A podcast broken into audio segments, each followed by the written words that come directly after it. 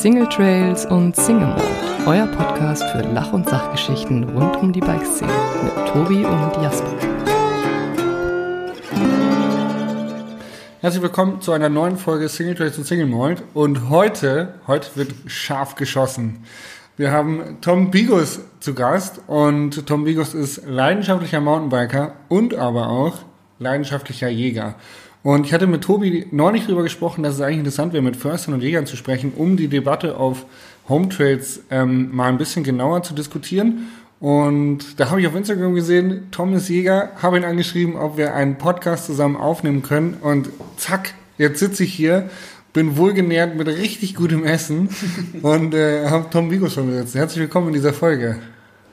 Ja, hi zusammen, Herr Jasper. Ja, ähm, mega cool weil Mountainbiken und Jagen hat ja die ein oder andere Diskrepanz und du sorgst heute, glaube ich, ein bisschen dafür, ähm, dass das mal aufgeklärt wird, warum das denn so sein könnte, oder?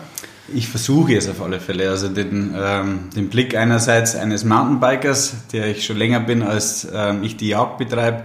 Andererseits natürlich jetzt dann die, das Thema der Jagd, einfach ähm, den Hintergrund zu haben.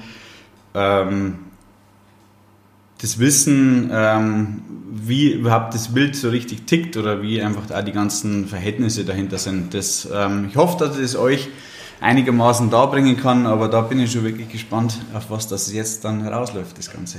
Ja, ziemlich cool. Ich freue mich mega drauf. Äh, meine letzten Begegnungen mit dem Thema Jagd war, ich war mit dem Hund spazieren in Traunstein und ähm, ich war am Telefon gerade mit einem Kumpel und der Oreo ist freigelaufen und dann kam ein krantiger alter Mann auf dem Fahrrad gegen und schrie mich an, ich kennt deinen Hund sofort da schießen, wenn's nicht anleinst. Und ich hatte kurz vorher von einem Kumpel gehört, dass gerade Schonzeit wäre und habe gesagt, aber es ist doch gerade Schonzeit. Und er so, da deicht dir aber! Und ist halt super grantig weitergefahren und dann bin ich auf die Suche gegangen bei Google nach Jagdzeiten und Schonzeiten und es ist ja tatsächlich, wir sind jetzt tatsächlich mitten in der Hauptsaison der Jagdzeit, oder? Ja, das ist richtig. Das ist natürlich von Bundesland zu Bundesland wieder verschieden. Aber aktuell haben wir halt wirklich das ganze Reh, Damm und Rotwild ist noch offen. Ähm, mittlerweile in Bayern das Schwarzwild ähm, so gut wie ganzjährig ähm, als Jagdbar ähm, de deklariert, weil einfach die Population immer größer wird und die Schäden natürlich auch in der Land- und Forstwirtschaft immer mehr. Richtig. Krass. Also es ist im Prinzip schon so, dass gejagt werden muss, oder? Wir haben vorhin schon mal kurz gesprochen, es gibt Abschusslisten mhm. irgendwie für Gebiete, die vom Landratsamt oder von wem preisgegeben werden, auf dem dann draufsteht, dass man so und so viel Wild schießen muss. Genau, es gibt halt grundsätzlich gibt's Abschusspläne, zum Beispiel bei uns jetzt halt hauptsächlich beim Rehwild ähm, für drei Jahre angesetzt werden. Und da gibt es halt auch pro Jahr dann einfach eine gewisse Anzahl an Rehwild, das zu erlegen ist. Und ähm, genau richtig. Und wenn man diese ähm, Pläne auch nicht erfüllt, ja, gibt es halt schon immer, dann kommt zu Schwierigkeiten. Festgesetzt wird das Ganze von der Jagdbehörde. Ähm, natürlich in Abstimmung jetzt auch mit dem Jagdpächter, mhm. aber festgesetzt wird es wirklich dann auch ähm, von der Jagdbehörde. Spannend. Ähm, jetzt bist du aber natürlich eigentlich mehr Mountainbiker als Jäger. Das äh, ja. haben wir am ersten Satz eigentlich schon rausgehört. Ähm, wir kennen uns über Tobi Ortner eigentlich, über auf der La Palma haben wir uns kennengelernt. Ich war mal ein Guide von eurer Gruppe mhm. im Prinzip. Und ähm, wie lange fährst du schon Mountainbike? Mountainbike? Wie, wie bist du zum Mountainbikesport gekommen? Ähm, ja, bei uns hier im schönen Altmetall ist es natürlich gang und gäbe, dass man ähm, auf dem Radl sitzt ähm, gestartet so mit, mit im Jugendalter, so mit 15. Dann immer größer eine Gruppe im Endeffekt ist daraus entstanden und ja, mittlerweile bin ich auch schon 35, also sind so gute 20 Jahre, ähm, seitdem ich dem Sport eigentlich treu bin. Genau. Und wie gesagt, kennengelernt haben wir uns auf La Palma, das war auch ganz eine lustige Zeit, muss ich sagen. ähm, ja, genau. Und dann ansonsten seitdem vielleicht auf der Trail Trophy gesehen, aber genau. Und Ihr wart eine der wenigen Gruppen, die anstatt dem After, äh, After Ride Bier immer gerne mal ein After Ride Gin Tonic oder Mojito genommen haben. Ja, das, da gibt es legendäre Szenen von dem Urlaub, das muss man auch ganz ehrlich sagen. ähm, ja, da gibt es noch gewisse Namen, die ich jetzt da nicht nennen will, äh, die da entstanden sind, aber das war echt, ja, war eine coole Zeit. Ähm, ich habe ein Bild von, von jemandem im Kopf, der auf einer Mauer kniet, nackt und über ihm der Vollmond. Richtig, das ist auch zu der Zeit entstanden, ja. Ähm, ihr seid eine eingeschworene Truppe und ihr fahrt tatsächlich regelmäßig einfach zusammen in Urlaub, oder? Klassisch, klassisch, wenn man es immer so sagen möchte, klassische Männergang, die dann einmal irgendwie oder zweimal ja. im Jahr irgendwo hinfährt und Mountainbike fährt. Genau, meistens ist es so zum Vatertag, das hat sich auch mittlerweile etabliert, oder andererseits natürlich immer so das erste Oktoberwochenende, wo auch der Feiertag mit dabei ist, ist eigentlich das Ziel immer Ligurien und ansonsten, wenn man so, so extra Trips, und da geht es halt dann meistens dann Richtung äh, La Palma in der bei uns doch eher bescheidenen Winterzeit. Genau. Aber ja, doch eingeschworene Truppe. Gibt natürlich noch mehr unterschiedliche ähm, bei mir im Freundeskreis, aber das ist so die größte und so die eingefleischteste, sage ich mal, die oft unterwegs sind. Ähm, ja, und die cool. das Ganze eigentlich ziemlich cool betreiben, muss ich sagen. Ja, es ist cool, wenn man so einen regelmäßigen Zusammenhalt auch hat, einfach über Jahre hinweg. Das ist, glaube ich, eine schöne Zeit, auf die man sich dann freuen kann. Du bist einer der ersten Gäste, glaube ich, die tatsächlich nicht in der Bikebranche arbeiten, weil normalerweise haben wir im Interview Gäste, die tatsächlich irgendwie in der Branche arbeiten oder irgendwas damit zu tun haben, Trade Shaper, Marketingmenschen Ingenieure, keine Ahnung. Ähm, du hast, du arbeitest nicht in der Branche, oder? Nee, ich habe äh, ganz klassisch ähm, Maschinenbau studiert, war dann länger in der Entwicklung tätig, ähm, bin mittlerweile beim großen Unternehmen ähm, Abteilungsleiter im Bereich Elektrik, Elektronik und ähm, genau, habe so mit der Bikebranche grundsätzlich nichts zu tun. Ähm, Fühl dich geehrt, der erste Gast. Dankeschön. ähm, wir haben vorhin schon darüber gesprochen, du bist nicht auf den Kopf gefallen und ähm, du hast deinen Jagdschein noch gar nicht so lange und du hast ihn in sehr, sehr kurzer Zeit gemacht. Du hast einen zwei Wochen Crashkurs gemacht. Ja. Berichte doch bitte mal kurz darüber und was für Menschen, die über den Weg gelaufen sind. Das fand ich sehr prägend vorhin. Ja, ähm, ja, die zwei Wochen, das ist noch wirklich noch gar nicht so lange her, ähm, war, wenn ich es mal vorwegnehmen darf, glaube ich, die härteste Zeit bis dato, weil in zwei Wochen ähm, die verschiedensten Themen einfach dann in den Kopf zu bekommen, ist natürlich schon hart. Ähm, ich bin mit dem Gedanken hochgefahren, eigentlich im hohen Norden, also die, die Jagdausübung habe ich dann im Emsland gemacht. Ich war davon überzeugt, dass ich nur eine schriftliche Prüfung ablegen muss.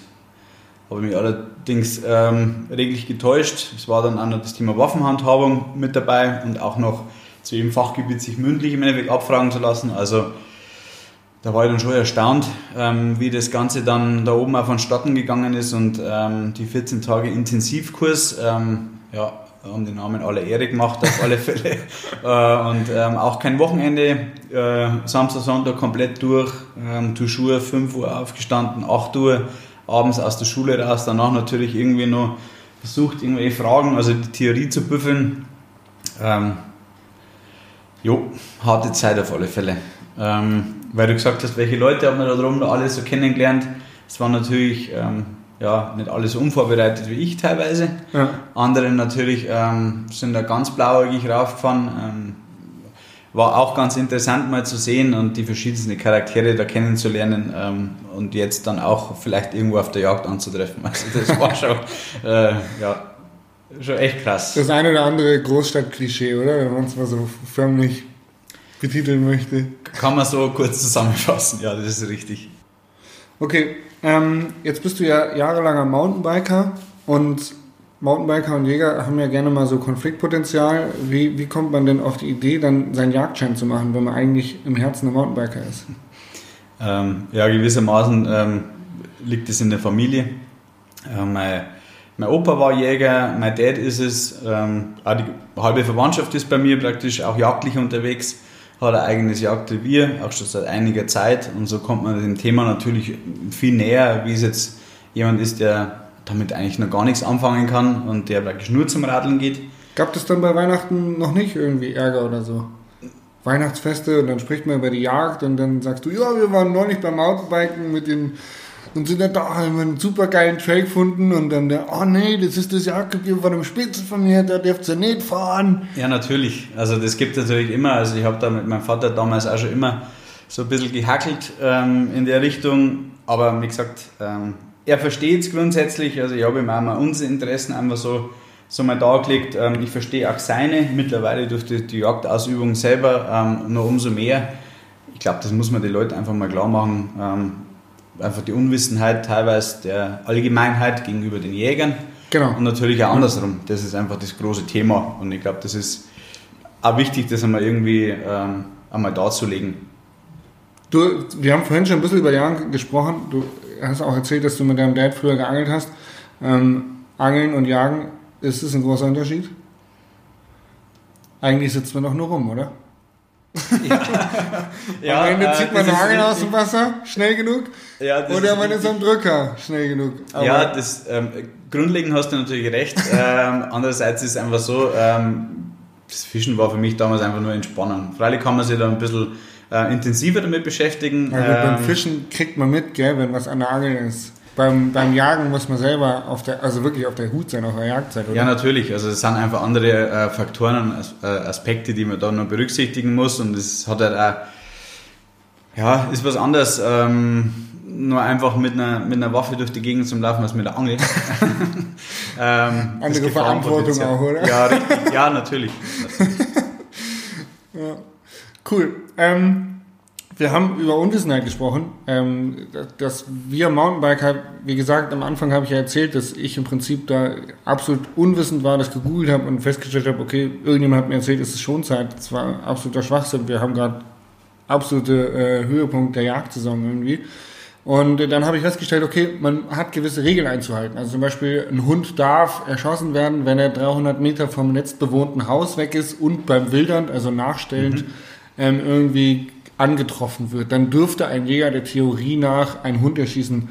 Demzufolge müsste er das natürlich auch nachweisen können und so. Also es passiert in den seltensten Fällen, aber das sind einfach Regeln und es sind äh, Rechte, mit denen habe ich mich jetzt zum allerersten Mal befasst. Einfach auf, auf dem Grund, dass ich einen Hund habe und den eigentlich auch gerne mit zum Radfahren nehme. Ja. Und mein Hund haut ab und zu mal ab. Da, da, da mache ich kein Geheimnis draus. Wenn wir im Sommer Radfahren sind, dann läuft der Hund, dann läuft er weg, der jagt irgendwas.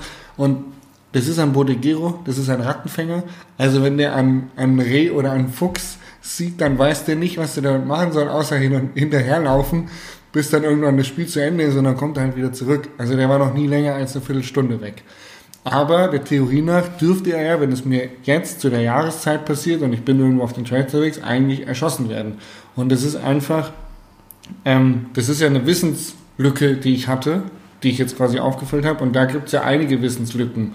Weil ich glaube, wir Mountainbiker wissen gar nicht, warum Jäger so böse sind auf Mountainbiker. Ja, ähm, es ist so, in der Öffentlichkeit bzw. in den Medien wird ein Jäger oft einfach so als, ja, teilweise als, als Mörder betrachtet und natürlich immer nur das Negative ähm, wird in den Medien da groß ähm, publiziert. Andererseits ähm, ist halt auch nicht bewusst, was ein Jäger für Aufgaben hat. Das ist jetzt einfach, ähm, sind auch vielfältige, es geht einfach um die Arterhaltung, dann gibt es auch das Thema, was wir gerade schon gehabt haben mit den Abschnittslisten. Also es ist ja so, dass ein Jäger auch gewisse Sachen er zu erfüllen hat und natürlich auch ähm, ja, da oft in der Allgemeinheit das einfach auch nicht so bekannt ist, das ganze Thema. Ähm, was auch noch ist, ist einfach, dass ähm, ein Jäger dafür verantwortlich ist, auch die Wildschäden sowohl im, im Forst als auch in der Landwirtschaft im Endeffekt zu vermeiden. Ähm, das sehen die meisten, sage ich mal, auch nicht so. Ähm, das ist einfach eines der größten Punkte, warum es zu Konflikten jetzt auch zwischen, zwischen Mountainbikern und Jägern kommt. Wildschäden heißt, wenn frische Bäume zum Beispiel wachsen und die Rehe fressen die Knospen davon ab, dann ist es ein Wildschaden und der Jäger muss dafür aufkommen, oder was? Richtig. Also das ist mal eins und dann ähm, wirklich aus deiner privaten Kasse zu zahlen. Ja. Ähm, und zugleich, was natürlich auch noch einen ganz großen... Ähm, Aber wer Punkt- checkt das? Der Förster, oder was? Der geht dann durch den Wald und sagt, da fünf Tannen kaputt, Herr Jäger, gib mal 1000 Euro, oder was? Oder der Waldbesitzer, richtig. Ah, okay. Äh, genau. Und dann draußen natürlich jetzt, das ist einmal das Thema Forst und einmal ist es das Thema Landwirtschaft. Ja. Ähm, wenn es da so eine Schwarzwildrotte dann durch dein Maisfeld durchzieht, ähm, das schaut danach natürlich auch nicht mehr so aus wie vorher. Ja. Ähm, viel Schaden entstanden, den muss dann auch jemand blechen. Und das ist einfach dann der, der Jagdpächter. Tatsächlich, ja? Ja. Natürlich kann man dann, ähm, bei uns am Land ist es einfach so, man geht dann in, äh, in die Diskussion, man ähm, verschenkt dann manchmal sogar einen Rehschlägel oder so, dann kann man sich einigermaßen schon wieder, ähm, also dann findet man es einen gemeinsamen Nenner. Ja. Aber oft ist es so, Es wird dass... zumindest auf irgendeine Art und Weise verglichen oder Genau. entschädigt. Ja, richtig. Aber es liegt natürlich auch dann immer am Landwirt und dann auch an der Gemeinsamkeit oder äh, an der Arbeit des Jägers. Ja. Da wird er dann schon ein bisschen so dran, äh, in Anführungsstriche, gemessen. Ja, ja. Krass. Ähm, jetzt ist es so, ich war in Freiburg Mountainbike fahren, ähm, ich glaube Anfang des Jahres. Und da waren wir in einer Gruppe unterwegs und fahren den Weg hoch und dann stand da wirklich ein Reh, hat uns angeschaut und hat munter fröhlich weitergegessen. Ähm, sind Mountainbiker ein Dorn im Auge, weil sie das Reh verscheuchen und damit die, was wir am Anfang gesprochen hatten, die Jagdliste, nee, wie heißt es, die Abschussliste mhm. nicht erfüllen wird, weil... Den Abschussplan. Abschussplan, mhm. weil die Mountainbiker die Rehe verscheuchen? Oder warum ist der Mountainbiker ein Dorn im Auge? Ja, einerseits äh, stört der Mountainbiker den Jäger einfach in der Jagdausübung. Wenn jetzt du aus dem Dickicht rausgeballert kommst äh, mit Highspeed, ähm, ist der Jäger darauf nicht gefasst. Er hört dich zwar vielleicht schon von, von einer gewissen Entfernung, aber es stört ihn in seiner Ausübung, sage ich mal. In seinem Hobby ist falsch, weil Hobby ist es definitiv nicht, aber genau in, in seiner Tat da. Und dann andererseits ist es so, ähm, dass der Jäger natürlich, wie wir es gerade schon gesagt haben, den Abschlussplan auch erfüllen muss ähm, und da gewisse Pflichten und ähm, dahinter sieht, die er dann auch wirklich auch zu erfüllen hat. Und das ist einfach genau das Problem. Ähm, Jäger versus Biker.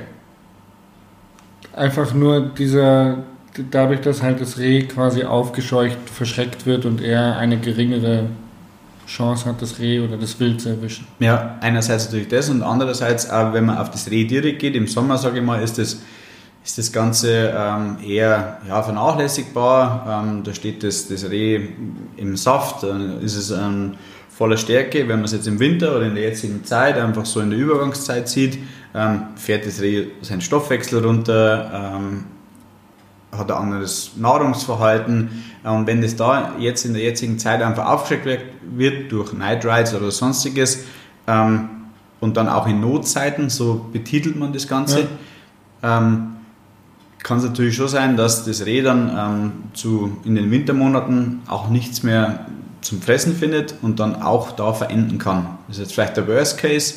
Also es ist im Prinzip daran verendet, weil es geflüchtet ist, oder was? Ja, erstens, weil, weil es geflüchtet ist. Ähm, es ähm, wird einer gewissen ähm, Adrenalin? Ja, einfach, ähm, es verändert wieder ähm, seinen bin ich raus, Jasper. Red einfach weiter. Den, den äh, Wohn, den, den, also es verändert, es verlässt den Wohnraum aus der gewöhnlichen ähm, ja, Routine, Alltagsroutine kommt es raus. Ja, genau. Und einfach kompletten, also braucht wieder mehr Nahrung, ja. um, ähm, um sich wieder auch zu generieren. Und das ist einfach das, der Punkt, dass ähm, das Wild ja in der Notzeit oder im Winter ähm, da einfach da zu Problemen kommt, das Ganze. Aber jetzt einen Mountainbiker gegenübergestellt einem Harvester. Und Harvester sind ja auch vor allem in der Herbstzeit unterwegs, oder? Also der Forst wird ja vor allem in der Herbstzeit gemacht. Ich kann mir das nicht vorstellen, dass ein Mountainbiker das Reh so krass aufscheucht, anstatt wenn da so ein 15.000 Tonnen, äh, 15 Tonnen Bagger durch den Wald fährt und da Bäume rausreißt. Ja, da geht es halt hauptsächlich, denke ich mal, eher um das Thema Ruhezeit. Und Ruhezeit ist wirklich von, von der Dämmerung über die Nacht bis, zur, ähm, bis zum Morgen. Und in der Zeit, ähm, aus Jägersicht gesehen, sollte man natürlich vermeiden, irgendwie ein, ähm, in Gegenden, wo sich das Tier zurückzieht oder wo es auch äst, einfach ähm, ja, mit, dem, mit dem Rad vorbeibrettert. Und wenn man das jetzt mit dem Harvester vergleicht, ist es einfach so, da passiert die ganze äh, Arbeit untertags. Tagsüber, ja. ja. richtig. Also da, ähm, glaube ich, können sich auch die, die Wildtiere einigermaßen gut zurückziehen in der Nacht, wenn du jetzt da mit der, mit der Stirnlampe ähm, angebrettert kommst, ist es halt schon schwieriger. Und man merkt es auch am, am das Vergleich jetzt mit dem Fahrzeug, wenn du in der Nacht unterwegs bist, ähm, auch dein Beispiel passt da ganz gut dazu ja. mit dem Reh. Ähm, es flüchtet ja grundsätzlich auch erstmal nicht. Es kann mit dem, mit dem Licht, mit dem Ding einfach erstmal nichts anfangen, aber ähm, wichtig ist es halt einfach, dem Tier grundsätzlich trotzdem in der Ruhezeit, also Nacht, Abend und Morgendämmerung, so weit es geht, natürlich ähm, die Ruhe zu belassen. Ich schmunzel okay. gerade dabei ja. ähm, und schaue gerade über dich hinweg, da, da, hängt der Helm mit der Stirnlampe, also ähm, sagt wahrscheinlich auch schon einiges. Ähm, ich, ich bin trotzdem auch noch gerne im Wald unterwegs, eine ja. Nacht oder ein Winter. Aber im Prinzip, das, was ich jetzt da rausgehört habe, ist eigentlich, dass das Mountainbiken mit der Stirnlampe vielleicht gar nicht so schlimm ist, ähm, zumindest wenn es spät in der Nacht ist, weil man das Reh im Prinzip jetzt nicht unfassbar schlimm stören oder vertreiben würde. Aber es ist eigentlich vor allen Dingen schlimm in der Dämmerung, weil man einfach den Jäger in seinen Ausübungen der Jagd vor allen Dingen stört, oder? Ob, also ob das Mountainbiken jetzt mit Kopflampe auch so schlimm für das Reh wirklich ist, würde ich jetzt, was ich so rausgehört habe, mal in Frage stellen. Sondern es ist eigentlich eher, dass der Jäger einen Druck hat, seine, seine Abschlussliste zu erfüllen und der Mountainbiker, der in der Dämmerung durch sein Jagdgebiet fährt, währenddessen er jagt, natürlich den, den Fang oder die, die Jagd kaputt macht. Ja, genau. Also sagen wir mal, es sind halt einfach unterschiedliche Interessen. Ähm, der Mountainbiker als Genießer, als ähm, ja, natürlich auch Nutzer der Natur, ähm, besonders natürlich im Wald, ähm, wo es auch die, die schönen Trails gibt. Ähm, andererseits natürlich der Jäger, der das im Endeffekt nutzt, um seine Pläne zu erfüllen und natürlich auch um, um der Jagd nachzugehen. Ja, genau. Das ist so der also im Prinzip könnte man auch sagen, dass es so drei Anspruchsgruppen gibt. Das ist einmal die Forstwirtschaft, die halt einfach da Holz draus macht und die halt auch mit großem Gerät reinfahren die untertags arbeiten, aber die nehmen ja auch keine Rücksicht auf Wild, sag ich mal. Da ist ein Hang, der muss gemacht werden und wenn da äh, fünf Reh, was sagt man, Wohnungen, Bauten, Unterschlupf. Unterschlüpfe sind, dann muss er ja trotzdem durch, weil da ist Holz drin im Wert von so und so viel tausend Euro, ja. das muss da raus, weil das ist so, ist die Wirtschaft und Andersrum ähm, gibt es den Jäger, der auch vom, vom, von der Jagdbehörde seine Abschlussliste bekommt, der ähm, gegebenenfalls dann ähm, die Schäden bezahlen muss, Wildschäden bezahlen muss, wenn er nicht schießt. Ähm, ist auch eine Anspruchsgruppe, die sagt, hey, ich muss hier jagen, ich muss das erfüllen und wenn die Mountainbiker mir das versauen, dann bin ich sauer oder ich muss dafür Geld bezahlen. Und dann gibt es aber die Anspruchsgruppe Waldnutzer, die sind in Bayern ja auch mit dem Gesetz verankert, dass man mhm. als Mountainbiker da jeden Weg fahren darf, ähm, die ja auch für die Wirtschaft und das Bruttoinlandprodukt, wenn man jetzt die Corona-Zeit 2020 mal nimmt, also die ja. Branche, die am meisten geboomt hat und die am meisten Geld, glaube ich, dieses Jahr verdient hat, sind die Freizeit- und Outdoor-Branchen und da gehört die Fahrrad- und Mountainbike-Branche ganz, ganz sicher sehr äh, groß dazu. Ähm, das ist auch eine Anspruchsgruppe und das ist auch eine Bedarfsgruppe. Kann man das unter einen Hut bringen? Glaubst du, dass, dass man da jetzt, wenn man jetzt hier einen Trail hat, dass man dann sagt, okay, das ist gar nicht so schlimm, wenn die fahren, da gibt's halt, dann muss halt ein Schild hingestellt werden. Ähm, in den Wintermonaten von Oktober bis April darf in der Dämmerung nicht gefahren werden, also zwischen 16 und, keine Ahnung, 20 Uhr. Und ab 20 Uhr darf man halt wieder. Und bis 16 Uhr. Ja, das, es, es wäre grundsätzlich bestimmt eine Möglichkeit. Aber ich glaube, ähm, wenn man mal ein bisschen tiefer in, in dem Ganzen gräbt, ist es halt so, dass man einfach Transparenz schaffen muss. Man muss auch einem Biker einfach mal vermitteln oder das, einfach das Wissen vermitteln, ähm, was ist die Jagd eigentlich? Mhm. Was steckt dahinter? Ich glaube, dann ähm, würden vielleicht da viele ganz anders darüber denken über das Ganze. Ähm, ich glaube, das ist einmal der erste Schritt. Natürlich wäre es auch sinnvoll, wenn man sagt, okay, ähm, Biker bewegen sich auf gewissen Gebieten oder man ähm, macht einfach öffentliche Trails. Das sind wir wieder bei, bei dem anderen Thema mit illegale Trails. Ähm, das wird dem Ganzen schon ähm, gut tun. Es gibt genügend Kampagnen, es gibt genügend äh, praktisch Kooperationen, auch in verschiedenen Bike-Magazinen ja. mit Bike-Herstellern ja. beispielsweise. Ja. Ähm, da passiert ja einiges. Ähm, aber ich sage ja immer, das ist immer, wie trete ich, ich einem Biker gegenüber, der jetzt mir in, in die Quere kommt? man muss einfach offen miteinander umgehen. Ähm, wie gesagt, das Thema Transparenz ist ein ganz großer Punkt ähm, und auch respektvoll miteinander umgehen, weil ähm, nach deiner Geschichte mit dem Oreo, ähm, ja, weiß nicht, was du für Bilder gegenüber jetzt einem Jäger hast. Ich weiß nicht, ob es ein Jäger war. Ich gehe davon aus, vielleicht nicht mehr aktiv, vielleicht ja. war er mal einer, aber ähm, tatsächlich, wie du schon sagst, es war einfach die Art und Weise, wie er mich angesprochen hat, war nicht die Art und Weise, ähm, wie man äh, jemanden ansprechen sollte, und entschuldigen Sie, sondern ich könnte deinen Hund auf der Stelle erschießen. Ähm, das ist eigentlich nicht so die Art und Weise, wie ich mir eine respektvolle Ansprache irgendwie wünschen würde. Ähm, da fehlt es aber, glaube ich, an beiden Seiten. Also da, da nimmt sich der Biker äh, nichts und dann nimmt sich der Jäger nichts. Also ich glaube, da gibt es aus beiden Seiten Beispiele.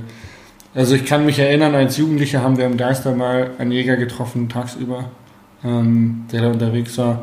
Ähm, und der hat uns, der war freundlich, der war nett, der hat mit uns gesprochen und er hat gesagt, hey, also ihr dürft ja eigentlich nicht fahren, wir können da eh nichts gegen tun, aber fahrt halt einfach nicht abends. Und so. Und das war ein netter Typ. Und ähm, da kam ein Gespräch zustande. Und ich glaube, genau. das ist halt immer die Art und Weise, wie man aufeinander zugeht. Und klar, wenn ich jetzt Jäger bin und zum 25. Mal am Abend fällt mir ein Biker äh, vor die Flinte, dann hätte ich wahrscheinlich auch keinen Bock mehr, freundlich zu sein. Ganz, ganz ehrlich. Aber ähm, ja, grundsätzlich glaube ich, muss man jeden Menschen als individuellen bezeichnen und nicht als äh, Angehöriger einer Gruppierung. Und äh, so sollte man, glaube ich, den Menschen auch gegenübertreten. Also sowohl Mountainbiker dem Jäger gegenüber als auch andersrum. Aber du hast schon gesagt, im Prinzip müssen wir Transparenz schaffen und ähm, wissen und aufklären. Und äh, du hast ganz am Anfang einmal gesagt, dass es auch ähm, zur Arten, also Erhaltung der Artenvielfalt zählt als mhm. Aufgabe des Jägers. Was was beinhaltet sowas? Ja, einmal ist es einfach so, dass äh, ein Jäger natürlich mehr Tiere schützt, als auch bejagt. Das darf man natürlich nicht vergessen. Das ist einfach auch der große Punkt, den wahrscheinlich ja die meisten ähm, Leute so auch nicht sehen.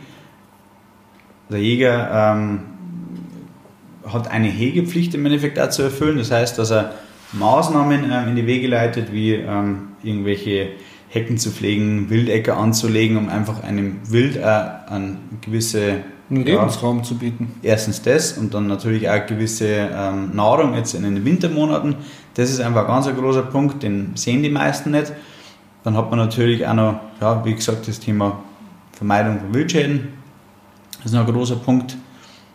Wildschäden sind im Prinzip tatsächlich einfach, dass frische Bäume angeknabbert werden, oder was? Einerseits im Wald das und andererseits, wie ich schon gesagt habe, da in der Forstwirtschaft, ja, ja. Getreideschäden, ja. ähm, umgewühlte Wiesen von Schwarzwild und so weiter. Aber der Jäger wäre jetzt nicht dafür oder wird nicht dafür in die Verantwortung gezogen, wenn jetzt Mountainbiker da einen Trail reinbauen und dann Wurzeln kaputt bremsen. Nee. Da könnte er, könnte er sich schon vorschützen, oder? Also da, das Argument würde nicht zählen. Nee, das ist ja die, die, die Nachweispflicht. Also es gibt ja gewisse Perioden, in denen zum Beispiel in der Forstwirtschaft das Ganze dann angezeigt werden muss. Und auch ähm, ein Landwirt hat es binnen innerhalb, glaube ich, einer Woche auch ähm, darzulegen, den Schaden, den ähm, vermeintlich ein Wild ähm, verursacht hat. Also da gibt es halt schon, ähm, so einfach ist es nicht, jemandem okay. was in die Schuhe zu schieben, sagen wir es mal so. Spannend. Jetzt bist du Jäger und Mountainbiker und wie du schon sagtest, du bist aus Tradition zum Jäger geworden und bist eigentlich schon viel länger Mountainbiker. Ähm, wie ist es für dich, in, in diesem Zweigeteilten zu sein? Also, keine Ahnung, wenn du jetzt, wenn du jetzt unter Jägern bist oder du gehst mit deinem, mit deinem Vater irgendwie auf so ein, ein, ein, ein Wildessen oder so, wo halt viele Jäger beisammen hocken und dann kommt dann einer und sagt, ach, der Tom, der, der möchte gern Jäger, das ist ja eigentlich ein Mountainbiker. Also gibt es dann sowas oder? Ähm, also im Freundeskreis wurde das natürlich schon ein bisschen ähm, ja, kontrovers diskutiert. Also ähm, wie du gesagt hast, ja, passionierter Mountainbiker, jetzt auf einmal auf der anderen Seite in Anführungsstrichen. Ähm, es sind ja keine Feinde im Prinzip. Das ist ja. Nee, nee grundsätzlich natürlich nicht, aber ähm, ein gewisses, äh, in Anführungsstrichen, Feindbild ist natürlich schon da. Ja. Du hast das gerade schon gut äh, einmal dargestellt. Ähm, wenn man jemanden 20 Mal vor die Flinte fährt, dann ist man wahrscheinlich nicht mehr so wohlgesonnen, als wenn man ähm, einfach auch ganz offen ins Gespräch geht. Aber natürlich ist es so, äh, ich habe das auch relativ lang geheim gehalten, dass ich jetzt der, ähm, der Jagdausübung nachgehe und auch der, auf der Jagdschule war. Und als ich ja wirklich dann erst mein Zeugnis in der Hand hatte, wussten das auch erst die meisten. Ähm, war natürlich erstaunt, aber ich denke, das ist ja in der Pflicht für uns, ich sag's, Jungjäger, da auch das Wissen zu, zu transferieren. Wenn ich jetzt einen alteingesessenen Jäger sehe äh, und mit dem darüber quatscht, ist es was anderes, als wenn jetzt halt ich jemanden beim Mountainbike fahren erwische und ich bin gerade auf der Jagd, ist es ganz was anderes, ich gehe mit dem anders um. Ähm, und ja, ich glaube, da ist es da auch ein wichtiger Punkt, wie man zukünftig vielleicht auch ein bisschen da die einfach respektvoll miteinander umgeht oder ja, einfach auch das Wissen transferiert. Ähm, ja. Was ist denn überhaupt zu tun als Jäger? Oder viele sehen das nur als Hobby, was es definitiv nicht ist. Und das, glaube ich, ähm, ja, ist auch, liegt auch an uns Jungjägern, dass man da auf alle Fälle ähm, die Transparenz erschafft. Bist du hart genug, dann zu sagen, ich fahre zu Dämmerungszeiten kein Mountainbike? ich bin ehrlich, nein, das werde ich wahrscheinlich auch nicht schaffen. Ich werde vielleicht versuchen zu vermeiden, ähm, irgendwo in Unterständen da mein Unwesen zu treiben in der Nacht ja. mit dem Radl. Aber grundsätzlich, ähm, mein Gott, der Tag hat für mich auch noch 24 Stunden. Wenn ich jetzt im Winter spät von der Arbeit heimkomme und ich muss mich noch ein bisschen auspowern, dann ist es für mich auch der nächste Weg, trotzdem auch mit dem Radl noch ein bisschen unterwegs zu sein. Ähm, wenn man allerdings halt einfach auf gewisse Sachen Rücksicht nimmt, dann denke ich mal, ähm, ist es ein guter Kompromiss und ähm, ich habe da auch noch nie Probleme gehabt. Kannst du, wenn du sagst, auf gewisse Sachen Rücksicht nehmen, zwei, drei Tipps geben, was man als Mountainbiker richtig machen könnte, um Rücksicht zu nehmen? Ja, natürlich grundsätzlich ist es ähm, wirklich auch in der Nacht zu fahren, beziehungsweise dann seine Lieblingstrails, die vielleicht durch Mordsdickicht gehen, einfach ja, diese vielleicht nicht zu nutzen. Ähm, andernfalls ähm, ja, auch ähm, nachhaltig auch zu fahren, muss man auch ganz ehrlich sagen, es geht jetzt nicht unbedingt um die Jagd, sondern äh, einfach, äh, ja, Save the Future ist ja mhm. einer von den sechs Regeln da ähm, bei, bei Love Trails, Respect Rules. Ja. Ähm, das ist ein großer Punkt und ja, eigentlich ist es ja wirklich No Night Rides, aber also komplett Night Rides oder ist es begrenzt auf Dämmerung? Nee, kom komplett Night Rides sollte man eigentlich, also wenn ich jetzt als Jägersicht das sehe, sollte man das eigentlich schon vermeiden. Also ich bin wirklich, ich bin pro Jäger. Ich habe dieses Jahr noch keinen einzigen Night Ride gemacht. Sehr gut, Jasper, ich, sehr gut. Ich, ich äh, kann mich sehen lassen auf dem nächsten ja. Jägerstammtisch. Auf alle Fälle. ähm, kennst du einen Förster? Ja. Cool, kann ich den auch interviewen? Kannst du Kontakt herstellen? Also ich glaube, das Gespräch würde ein bisschen anders laufen wie jetzt unseres, aber ja, ich kann gerne die Kontakt herstellen. Also zu, äh, das wird dann halt ein reines Interview, aber ich glaube, ich fände es super spannend, mal äh, einfach einen reinen Förster, der hatte wahrscheinlich auch nichts mit Mountainbike zu tun, oder? Nee. Und das, das fände ich mal spannend, wirklich das Gegenüber zu haben, der nicht Mountainbiker ist, so wir haben ein nettes Gespräch, wir reden drüber, du klärst auf, das ist cool und das ist, das ist ein schöner Podcast, aber ich hätte gerne mal so eine Diskussion mit einem und ähm, aber jemanden auch, der, der mich ernst nimmt und mich jetzt nicht irgendwie da in eine Schublade steckt, sondern einfach so eine offene, wie so eine Art Podiumsdiskussion, dass man sich einfach gegenübersteht und Argumente gegenbringt und wo ich dann vielleicht sage, okay, krass, das wusste ich nicht, Argument zählt, sticht, gewonnen. So, wieder was dazugelernt und wir können vielleicht unseren Hörern auch ähm, was liefern, was sie dann für die Zukunft mitnehmen können. Also ich denke, wir haben jetzt auch definitiv ein paar Sachen aufgeklärt, die der eine oder andere nicht wusste. Ähm, für mich war es zum Beispiel, ähm, also bis neulich, als ich mich noch gar nicht mit dem Thema, wann es Jagdzeit und Schonzeit auseinandergesetzt hatte, wusste ich auch nicht, dass es, ob es eine Rolle spielt, dass ich in Night Ride fahre oder ob ich äh, tagsüber fahre. So, das war mir nie bewusst. Und ähm, das ist mir jetzt erst bewusst geworden und äh, definitiv ähm, ist, ist für mich ein neuer Aspekt zu sagen, okay, da wo ein Schießstand ist an einem Trail oder da, wo man weiß, dass auf einem Trail in der Ecke ein Schießstand steht, den sollte man vielleicht doppelt meiden, ähm, einfach um dem Typen, der da oben steht und der da auch Geld für bezahlt, der auch seine Hobby nachgeht, der seiner Verantwortung nachgeht, der seiner Verpflichtung nachgeht, dem quasi nicht sein, seine Leidenschaft kaputt macht, wie wir quasi unsere Leidenschaft ja auch ausleben wollen. Also finde ich schon spannend. Das hast du jetzt sehr gut zusammengefasst, Jasper. Geil. Ähm, ja, was, was soll man noch reden? Ich glaube, äh, gibt es so Stammtische, Jägerstammtische, wo ihr euch dann äh, trefft und wild esst und dann wird wild, ge, wild gesprochen mit, boah, ich habe schon 35 Rehe im Kerbholz? Ja, das gibt es bestimmt, aber wahrscheinlich eher bei den Jägern älteren Semesters. Ah, okay. ähm, ähm, ich verbringe dann meinen Stammtisch doch noch lieber unter die Biker. das spricht für dich. Ah, eine Frage habe ich noch. Was ist das gefährlichste Wild oder was bei uns lebt? Ein Wildschweine, oder? Genau, Schwarzwild. Richtig. Und wie gefährlich ist es wirklich für einen Mountainbiker? Ah, für einen Mountainbiker eher nicht, wenn man jetzt unterwegs ist, sagen wir, wenn es gerade ähm, wenn die, die Bache, also das weibliche Stück Schwarzwild, gerade ihre Frischlinge hat, kann es natürlich ein bisschen tricky werden, das Ganze. Ähm, aber ansonsten sind sie aber eigentlich friedlich und äh, gehen den Menschen eher aus dem Weg. Genau, das ist so das, was man eigentlich hört. Und eben das gerade so, wenn die Frischlinge von der Bache da sind, dass es dann eher aggressiv werden könnte. Aber ähm, wie wahrscheinlich ist das, wenn man jetzt, ich sag mal, Du fährst auf dem Trail. Du kriegst gar nicht mit, dass da jetzt gerade ein Wildschwein oder eine Wildschweinfamilie neben dir irgendwo im Wald steht. Würde dir dir jetzt hinterherlaufen und versuchen, dich anzugreifen, wenn du einfach nur vorbeifährst? Oder wäre so eine Wildschweinbache im Prinzip, ah, okay, da fährt ein Mountainbiker, ja, der fährt weiter, okay, ich muss ihn nicht angreifen. Also ich glaube, der, der, deine letzte Ausführung ist wahrscheinlich dann eher die, die dem Ganzen zustimmt. Also ich denke nicht, dass die so aggressiv sein wird, um ähm, dir nachzulaufen. Es kursieren zwar echt witzige Videos äh, im Netz ähm, von nachlaufenden Wildschweinen, ähm, die irgendwelche Motocrossern nach, nachlaufen. ja, zeige ich dir jetzt dann im, im Nachgang. Okay. Aber ähm, nee, also ich denke eher, die gehen dem Ganzen aus dem Weg, die sind ja nicht doof. Ähm, aus dem Grund, Stress vermeiden sie natürlich aber also mir ist es noch nicht passiert.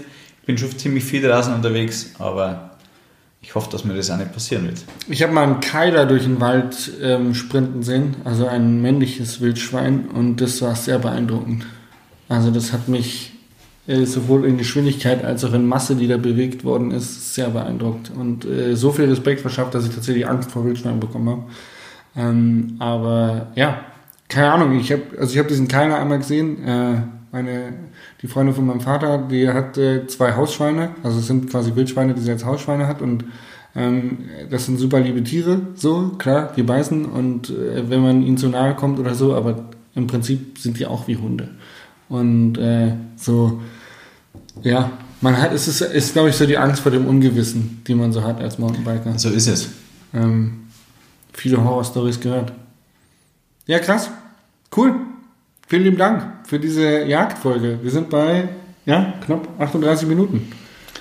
Drei, vier Stunden haben wir fast vollgekriegt. Ja, sehr schön. Ähm, ich hoffe, dass ihr wenigstens ein bisschen Aufklärungsarbeit leisten habt können und wenn ihr den Kontakt zum Förster herstellt, dann glaube ich, wird das bestimmt eine äh, anregende Diskussion bei euch und ähm, würde mir wünschen, wenn wir da vielleicht auch so ein bisschen ähm, das Ganze wieder ein bisschen zusammenführt und wie gesagt, ähm, ganz wichtig, Transparenz und auch respektvoll miteinander umgehen. Und ich glaube, dann sollte man ganz gut miteinander klarkommen, alle. Ich glaube, das ist es, ja. Wenn in Zukunft tatsächlich dann äh, jüngere Jäger, jüngere Förster ähm, einfach erkennen, dass Mountainbiken kein illegaler Punk-Sport ist, sondern dass es ein mittlerweile im Breitensport angekommenes äh, Be Bewegungsmittel ist, äh, dann wird, glaube ich, auch klar, dass man einfach ja, im heimischen Forst dafür sorgen muss, dass es legale Strecken gibt. Und dann kann man auch darauf pochen zu sagen, Mountainbiker bleibt auf den legalen Strecken. Und ja, wenn sich da jeder dran hält, dann äh, sind, glaube ich, alle Parteien glücklich. Aber ganz ehrlich gesprochen, der Bedarf an Mountainbike-Strecken ist noch lange nicht gedeckt für die nee. Anzahl an Mountainbikes, die verkauft werden. Da sind wir noch weit von weg und ähm, von daher dürfte es, glaube ich, noch einige Diskussionen geben. Mit Sicherheit. Vielen Dank für die Folge. Tom, ähm, ich würde sagen, wir gehen raus. Machen wir so. Servus. Ciao. Ciao.